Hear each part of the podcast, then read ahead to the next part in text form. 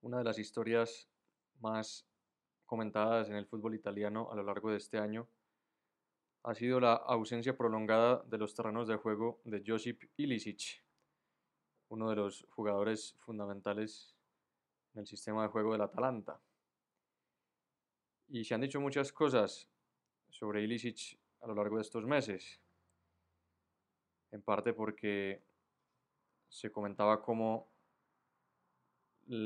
la traumática experiencia del coronavirus en Bérgamo, la ciudad donde juega el Atalanta, le causó a Ilicic algunos recuerdos difíciles de la guerra en su país que le generaron algunos problemas psicológicos o difíciles de depresión quizás, pero todo esto han sido especulaciones.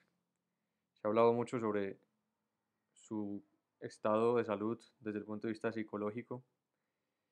Sin embargo, el problema es que Ilicic no ha hablado. Y esta es la cuestión, más allá de la situación que haya vivido, que nosotros no la conocemos, lo llamativo es que muchísimos medios de comunicación, incluso compañeros de él, incluso personales, personas del cuerpo técnico del equipo han opinado y han dado su visión de la jugada sin contar con la opinión de Ilicic y se han dicho un montón de cosas sin que el protagonista hable, sin que el protagonista nos dé su versión de los hechos y conozcamos realmente cuáles son las dolencias o problemáticas que padece. Y esto por desgracia es, es muy común. Es muy común que a veces cuando una persona tiene que enfrentar una situación difícil, no se le conceda su espacio y no se le conceda su tiempo. La cuestión de Ilicic es mucho más larga y mucho más profunda de lo que podríamos comentar, porque también abre el capítulo de las enfermedades psicológicas en el deporte, la presencia de la depresión, una enfermedad o, una, o un estado emocional y psicológico muy común en nuestra sociedad y que también por supuesto es muy común en el ámbito del deporte y sobre la cual no se habla lo suficiente y no se habla con la suficiente categoría y entidad tampoco.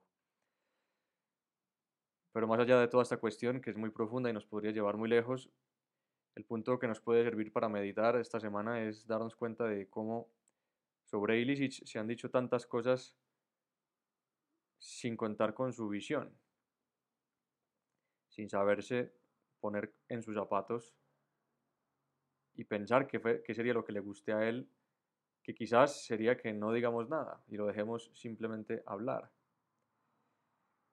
Y esta es una actitud de empatía muy necesaria en nuestro tiempo y que fue la actitud de Jesucristo. El Señor siempre se supo poner en los zapatos de las otras personas, asumir las necesidades de cada persona como propias, pero dándoles su espacio y dándoles su tiempo. Y vemos que el Señor trata de una manera a la viuda de Naim, trata de otra manera a Marta y a María cuando Lázaro muere, trata de una manera a Jairo cuando le pide que le ayude con su hija. Y así sucesivamente, el Señor se sabe poner en los zapatos de cada persona y estar a su lado en los momentos de dolor. Hay otro deportista, en este caso jugador de baloncesto, Kevin Love, de los Cleveland Cavaliers, que ha sufrido depresión. Y dice que una de las preguntas que más le ayudó fue esta esta pregunta que le hizo una persona, ¿qué puedo hacer por ti? Y esa sola pregunta ya le hizo sentirse acompañado, le hizo sentirse ayudado. Y seguramente esa fue la actitud que Jesucristo adoptó siempre. De hecho, es la pregunta que Jesús le hace a un ciego. Cuando un ciego le dice, Jesús, hijo de David, ten compasión de mí, el Señor le pregunta, ¿qué quieres que te haga? Y este ciego contesta, Señor, que vea. ¿Qué quieres que te haga? ¿Qué puedo hacer por ti? Es una pregunta muy buena que podemos hacerle a las personas que están necesitadas y no simplemente vivir de prejuicios, vivir de presunciones, vivir de preconceptos, sino que es importante que todos nos aprendamos a poner en los zapatos de los demás, a no sacar conclusiones apresuradas de las situaciones difíciles que otros viven y aprender a ser comprensivos a ser empáticos y a estar junto a las demás personas para ayudarles a salir adelante, como supo hacer Jesucristo con todas las personas que encontró en el camino.